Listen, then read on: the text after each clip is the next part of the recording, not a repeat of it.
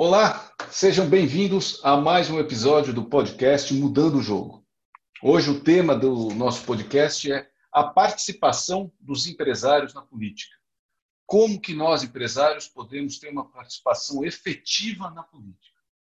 Para discutir isso, nós promovemos um painel com o Fernando Latorre, que é um grande especialista em política, é um, uma pessoa que tem uma trajetória internacional muito impressionante e que nos ajudou, junto com os nossos conselheiros, a discutir como que um empresário pode atuar na política brasileira, quais são as maneiras de se atuar na política. Foi um papo interessantíssimo, onde por duas horas, ele até brincou com a gente no começo, ele disse, eu vou provocar vocês, porque em duas horas nós vamos falar sobre política sem falar de partido político e sem falar de corrupção. E foi incrível, porque dá para falar, dá para fazer, e a gente precisa efetivamente se mexer em termos de política.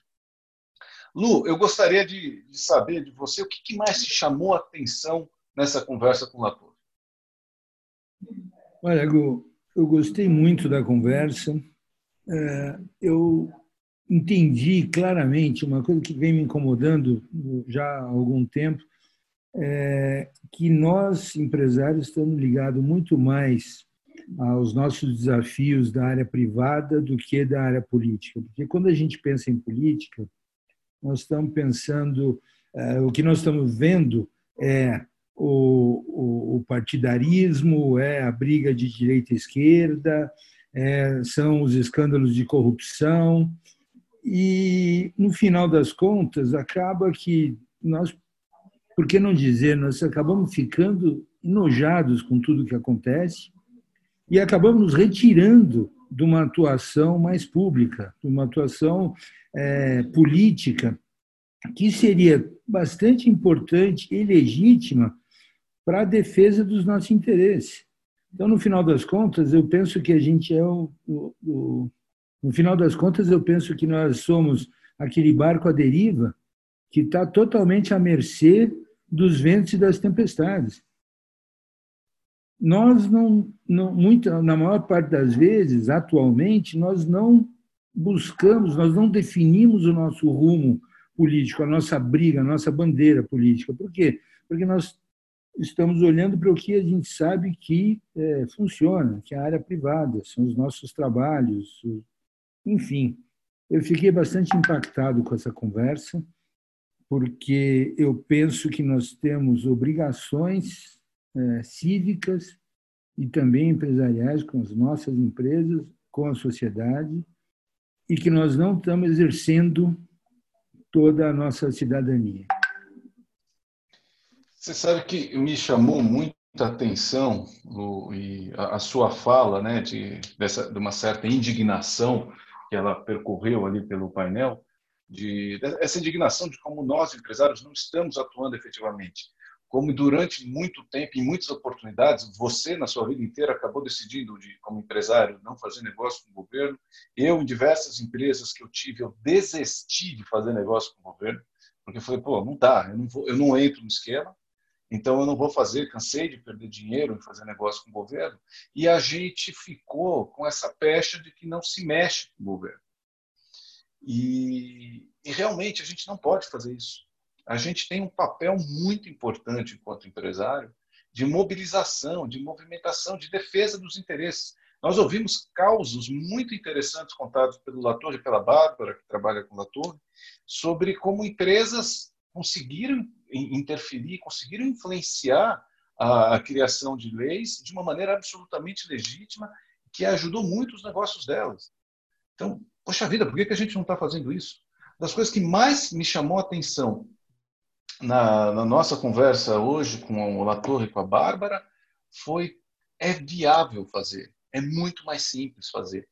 Eu, eu falo no começo do painel que eu não acredito que o meu. Eu, tudo bem, vou mandar um e-mail para um vereador aqui de alguma lei de São Paulo que está sendo feita, para um deputado federal, estadual, falando. Eu não acho que o cara vai ler. Para que, que eu vou mandar aquilo né, para ele? E, e o retorno dos dois foi impressionante. Foi, não, isso funciona mesmo. E aí eles contaram casos de como funciona, de como isso pode ser feito. Eles ensinaram a gente como olhar o trâmite, quais são os papéis, né, as etapas do trâmite de uma legislação e aonde a gente pode interferir de maneira legítima. E eu fiquei muito impressionado como é mais simples, muito mais simples do que a gente imaginava. É, Todd, o que, que, você, o que, que você acha? O que te chamou a atenção? É, o que me chamou a atenção foi é, a distância entre a nossa visão de fora e a deles. Principalmente em dois pontos. O primeiro, no que a gente consegue efetivamente fazer, mesmo essa impressão que a gente tem de ser pequeno, sabe, de fora. Oh, mas eu vou mandar um e-mail, a gente vai mandar dois, três e-mails, mas é uma ligação. Esse sentimento que a gente tem de fora, que nunca vai adiantar nada e não vai mudar. E eles têm uma, uma impressão diferente de que é esse tipo de movimento que realmente muda as coisas e que mostra, assim, dá aquela impressão para quem está dentro de, olha, se o pessoal está começando a movimentar, se o pessoal está começando a mudar, mandar e-mail, que realmente está pegando. Então é melhor a gente olhar para isso. É uma impressão que eu realmente não tinha. E, e, e, a segunda coisa que a gente tem, eu acho que eu compartilho com da visão do Lu, esse um pouco desse desse estigma da política de que tem uma sujeira, de todos esses relatos que a gente tem de tentativas de empreendedores tentando fazer negócio com, com esfera pública e sempre, sempre ter aparecido um esquema no meio. Né? E assim, e a gente tem essa visão, e do lado deles eles têm a visão de que isso existe, mas que tem um lado bom também, que por isso a gente precisa correr atrás. Isso eu achei bem interessante e até um pouco marcante. No, no final das contas, eu saí dessa, desse painel com um, uma mensagem na cabeça que feito é melhor que perfeito. Né? Então, o, o que está errado, na verdade, é não participar, é não assumir uma posição, seja qual for, né? mas não defender os nossos interesses. Então, e, e o, o, ponto é, por que, que a gente não defende? Não defende porque tem essa, essa sensação de que tudo é sujo. Mas não, pode não ser. E existe, na verdade, conforme a Torre falou, existe gente muito boa trabalhando. Infelizmente não é a maioria. Mas, enfim, se cada um fizer a sua parte, a gente chega lá. Foi a impressão que eu tive. É, eu acho que o recado principal que ele deixou para a gente no final né, foi não deixe a, a política ruim influenciar a política boa. Então, é, essa política ruim que existe, ela não é a política que tem que ser. Então, existe a política boa. A gente pode e deve trabalhar. E, e dá para fazer, mas precisa fazer, né? Você tem razão, tem que fazer. Vamos, um dos conselheiros falou, né? O negócio é mexer a bunda da cadeira, tirar a bunda da cadeira e fazer. Aliás, nem precisa tirar a bunda da cadeira, manda um e-mail. Entra nas sessões virtuais, defende seu interesse de maneira legítima, né?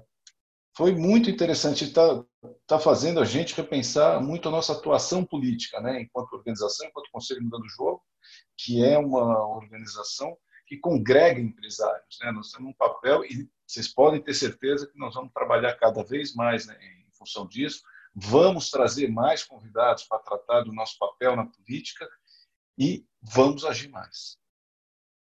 Se vocês tiverem interesse em ouvir a continuidade toda aqui do painel, o painel foi riquíssimo. Ouçam, estão aqui, temos mais umas duas horas de painel e será um prazer contar com vocês nos próximos. Então, um grande abraço a todos. Lu, muito obrigado. Todd, muito obrigado. E bora mudar o jogo. Bora mudar o jogo, Gu. Todd. Bora.